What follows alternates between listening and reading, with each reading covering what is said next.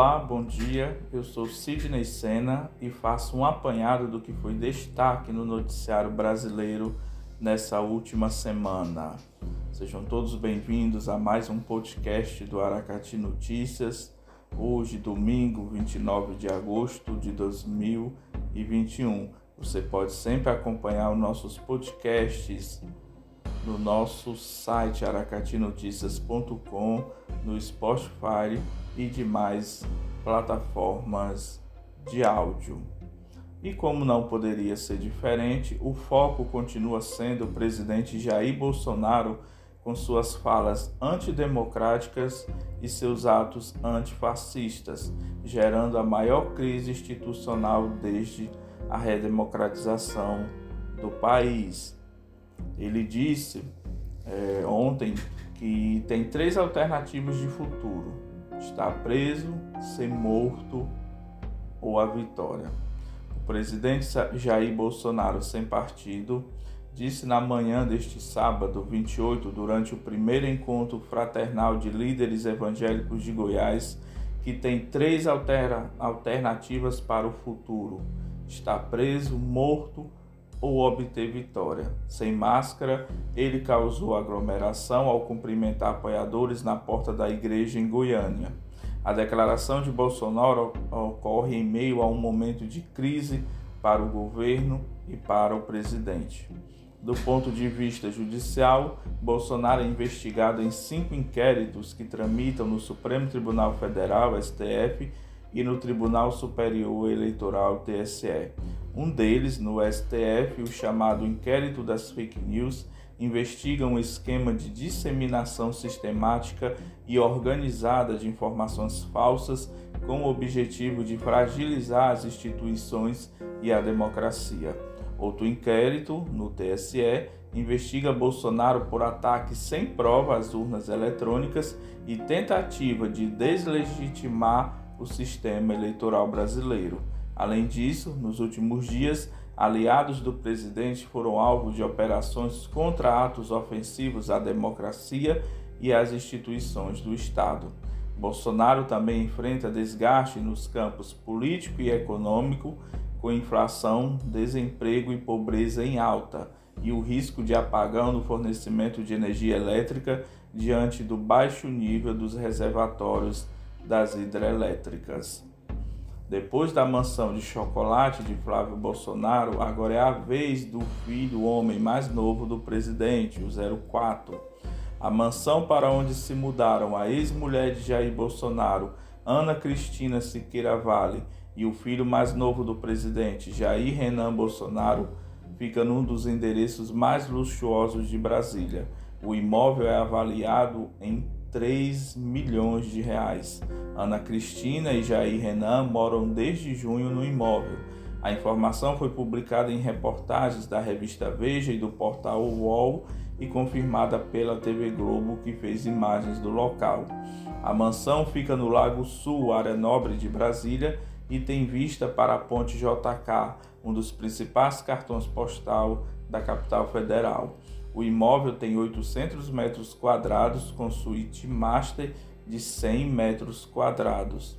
O anúncio da mansão apresenta os seguintes detalhes sobre o imóvel: salas amplas com quatro ambientes, piscina com 50 metros quadrados, quatro suítes com fino acabamento e closet, banheiro da suíte master com acabamento elegante de tamanho avantajado, proporcionando conforto e espaço luxuoso, lavabo elegante com acabamentos em mármore e granito, portas em painéis de vidro para varandas amplas, conferindo excelente ventilação, luminosidade e integração com o jardim e área de lazer. Sala de jantar com pé direito duplo, trazendo modernidade e elegância ao ambiente.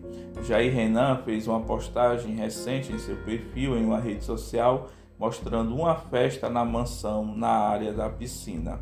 Ana Cristina, advogada, trabalha atualmente como assessora da deputada federal Celina Leão, do PP do Distrito Federal, com um salário líquido de 6 mil reais. De acordo com o UOL, o aluguel de casas vizinhas, a da ex-mulher e do filho do presidente, é de cerca de 15 mil reais por mês. Ana Cristina paga 8 mil, de acordo com as reportagens. Antes da mudança para Brasília, mãe e filho moravam num apartamento no Rio de Janeiro de 70 metros quadrados que está no nome do presidente. Ainda segundo as reportagens, o dono da mansão é um corretor de imóveis chamado Geraldo Antônio Machado, que diz atuar no ramo há 13 anos. Apesar de ser proprietário de uma mansão avaliada em 3 milhões de reais, Geraldo vive em uma residência modesta em Vicente Pires, bairro de classe média, 30 quilômetros do Lago Sul.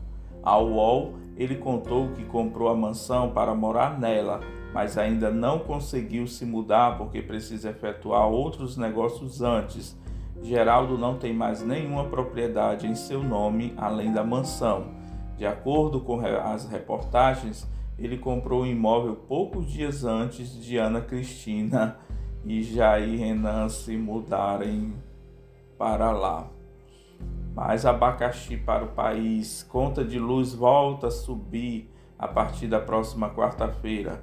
A partir de setembro, a conta de energia pesará ainda mais no bolso do brasileiro. A bandeira tarifária vai aumentar dos anuais 9,49 para algo entre 14 e 15 reais, o que representa uma alta entre 50 e 58%. A Agência Nacional de Energia Elétrica, ANEEL, deve informar o valor exato até a próxima terça-feira, 31. O valor pago pelos brasileiros está em vigor desde julho, quando ocorreu um aumento de 50%. No entanto, de lá para cá, o custo da energia disparou, o que exigiu um novo aumento. O acréscimo será para a bandeira vermelha 2, patamar mais alto do sistema, que conta com as cores verde, amarela e vermelha 1. A taxa é cobrada por cada 100 kWh consumidos. O aumento foi discutido durante uma reunião com representantes do governo nesta semana.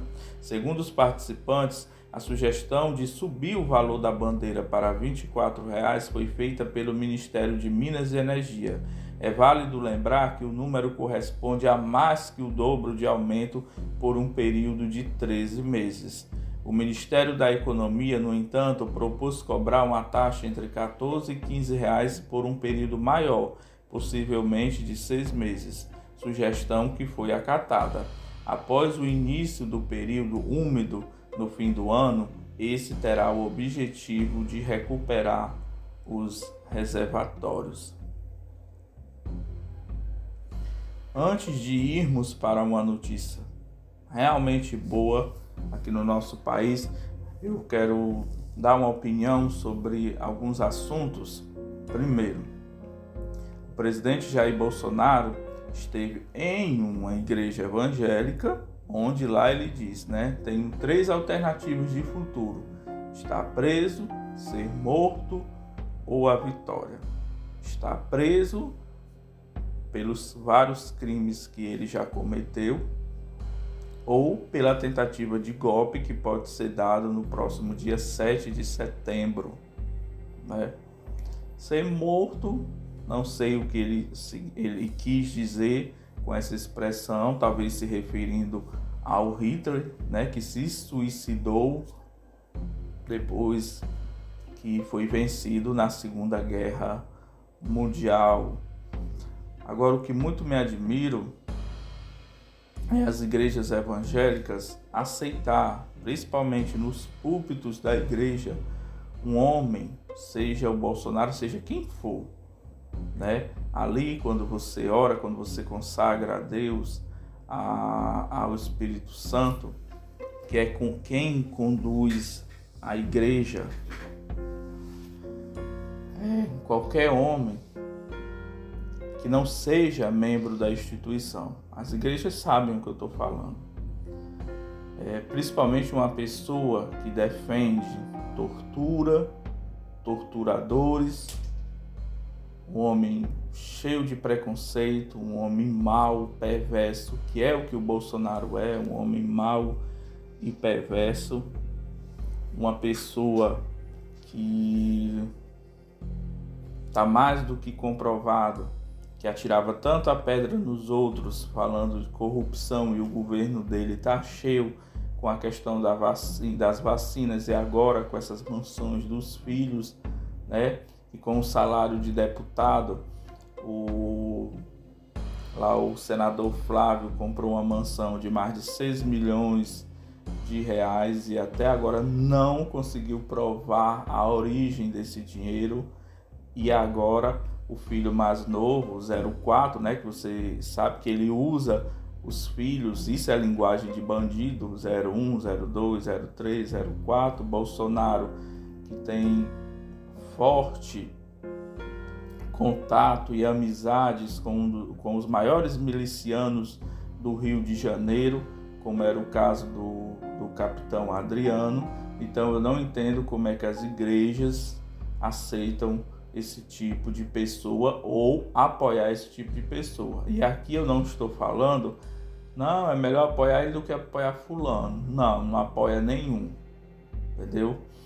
É, eu costumo dizer que eu não sou nem de esquerda, nem de direita, nem de centro, porque eu concordo com pautas no, nos três ramos políticos. Por exemplo, eu sou contra o aborto, Sou contra essa história de parada gay, de orgulho gay, que eu acho que é como o saudoso Clodovil dizia, é, respeito a gente tem que dar muito, as pessoas é que não se dão aos respeitos, principalmente nessas questões de, de parada gay.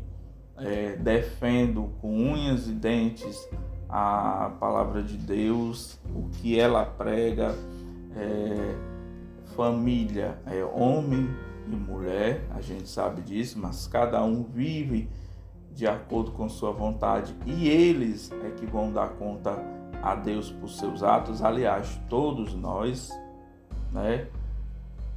Sou mais favorável à economia mais liberal, é, a um pouco de menos Estado no país, como é, ensina a direita, prega a direita, então tem um pouco de cada. Mas, sinceramente, para mim, essa é a pior tragédia no país. Ter elegido Bolsonaro, ninguém elegeu cego, porque todo mundo sabia das suas opiniões, das suas falas, do seu preconceito é, quando era deputado federal, né? As rachadinhas no seu gabinete, no gabinete dos filhos, há 28 anos vivem nas tetas do governo, seja como deputado federal, como deputado estadual, né? E como vereador, como é o caso do daquele que é o pior de todos, o Carlos Bolsonaro. Mas é como a Bíblia diz, né? Meu povo se perde por falta de conhecimento, e haverá dias em que o amor de muitos esfriará e a apostasia tomará as igrejas. E é o que a gente está vendo. Para mim, a igreja no Brasil ela já está se apostatando e muito do verdadeiro evangelho, né, do que o Senhor Jesus trouxe para nós que ele nos ensinou, basta ver essas igrejas que são, na verdade, umas empresas, né? como a Igreja Universal, a Igreja da Graça, a Igreja Mundial e tantas outras. Elas não estão nem aí para salvar almas, e sim para se dar bem. Um pastor que eu tenho um ranço, que eu acho que aquele homem é um dos que o Senhor Jesus vai falar é, Apartai-vos de mim, pois eu nunca vos conheci. Se chama Silas Malafaia, um homem que quando fala sai puro veneno, ódio, uma pessoa cheia de ódio no coração. E eu não entendo como é que as pessoas boas, as que realmente foram iluminadas pelo Espírito Santo, as que conheceram o Senhor Jesus, ainda apoia esse tipo de coisa. O Apocalipse disse: Sai delas, povo meu, para que não seja participantes nos seus pecados. E ali a Bíblia não está falando apenas da igreja romana, da grande Babilônia. A Bíblia fala da Babilônia e das suas filhas. aquelas que vão pelo mesmo caminho, com a idolatria totalmente diferente. Mas essa questão sobre apostasia, principalmente sobre o ódio no coração de Silas Malafaia, que precisa de muita oração, a gente vai falar num podcast dedicado ao assunto. E a notícia boa, né, durante essa semana, vamos dizer assim, a única foi que o Brasil registrou menos de 700 casos de Covid por três dias seguidos. O Brasil registrou 656 mortes por Covid-19 nas últimas 24 horas, totalizando nesse sábado 28 579 mil é, e 0,56 52 óbitos desde o início da pandemia.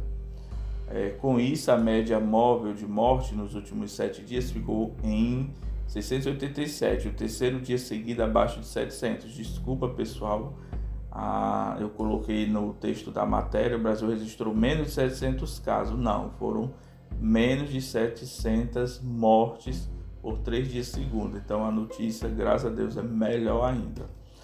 Já com relação ao número de casos, o país registrou, aí sim, 23.155 nas últimas 24 horas.